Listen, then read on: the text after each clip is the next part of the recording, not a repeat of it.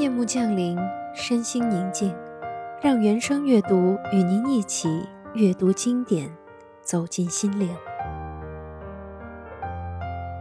今天，让我们继续阅读人一生要读的经典第二篇《故乡的野菜》，周作人。我的故乡不止一个，凡我住过的地方。都是故乡。故乡对于我并没有什么特别的情分，只因钓鱼丝、游鱼丝的关系，朝夕会面，遂成相识。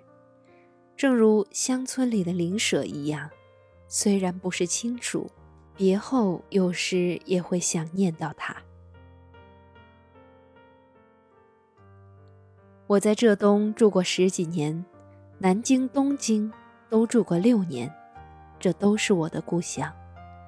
现在住在北京，于是北京就成了我的家乡了。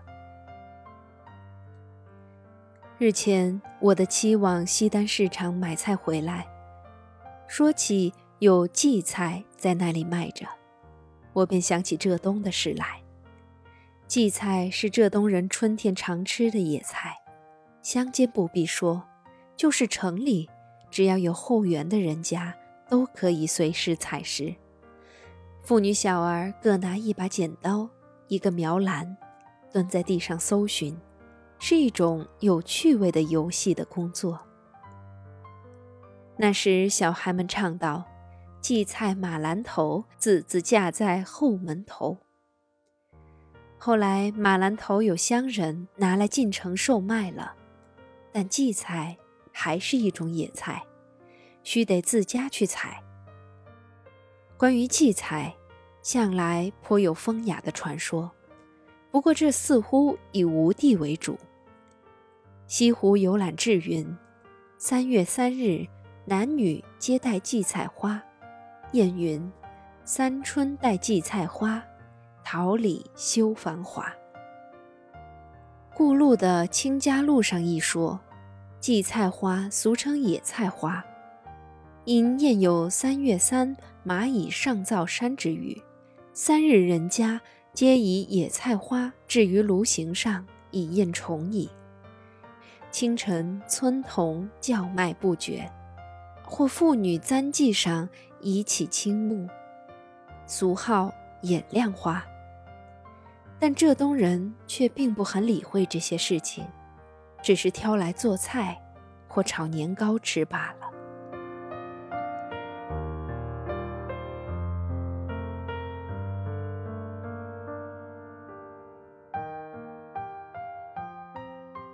黄花麦果通称鼠曲草，系菊科食物，叶小微圆互生，表面有白毛，花黄色，簇生梢头。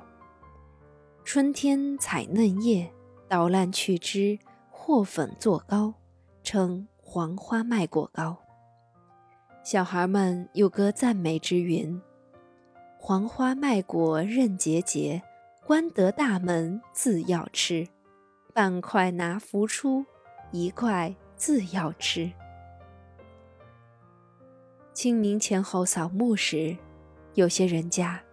大约是保存古风的人家，用黄花麦果做供，但不做成饼状，做成小颗如指顶大，或细条如小指，以五六个做一攒，名曰剪果。不知是什么意思，或因蚕上山时设计也用这种食物，故有世称，亦未可知。自从十二三岁时外出不参与外祖家扫墓之后，不复见过剪果。近来住在北京，也不再见黄花麦果的影子了。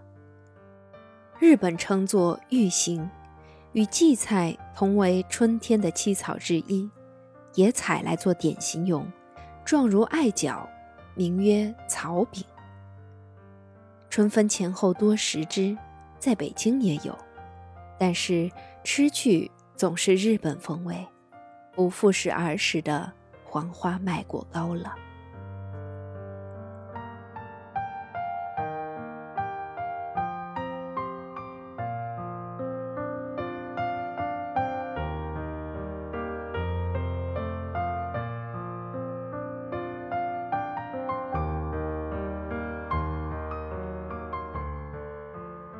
扫墓时候所常吃的还有一种野菜，俗称草籽，通称紫云英。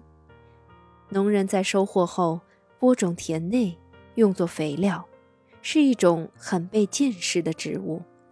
但采取嫩茎越实，味颇鲜美，似豌豆苗，花紫红色，数十亩接连不断，一片锦绣，如铺着华美的地毯，非常好看。而且花朵状若蝴蝶，又如鸡雏。尤为小孩所喜，兼有白色的花，相传可以治痢，很是珍重，但不易得。日本排句大词典云：“此草与蒲公英同是习见的东西，从幼年时代便已熟识。在女人里边，不曾采过紫云英的人，恐未必有吧。”中国古来没有花环，但紫云英的花球却是小孩常玩的东西。这一层，我还替那些小人们欢心的。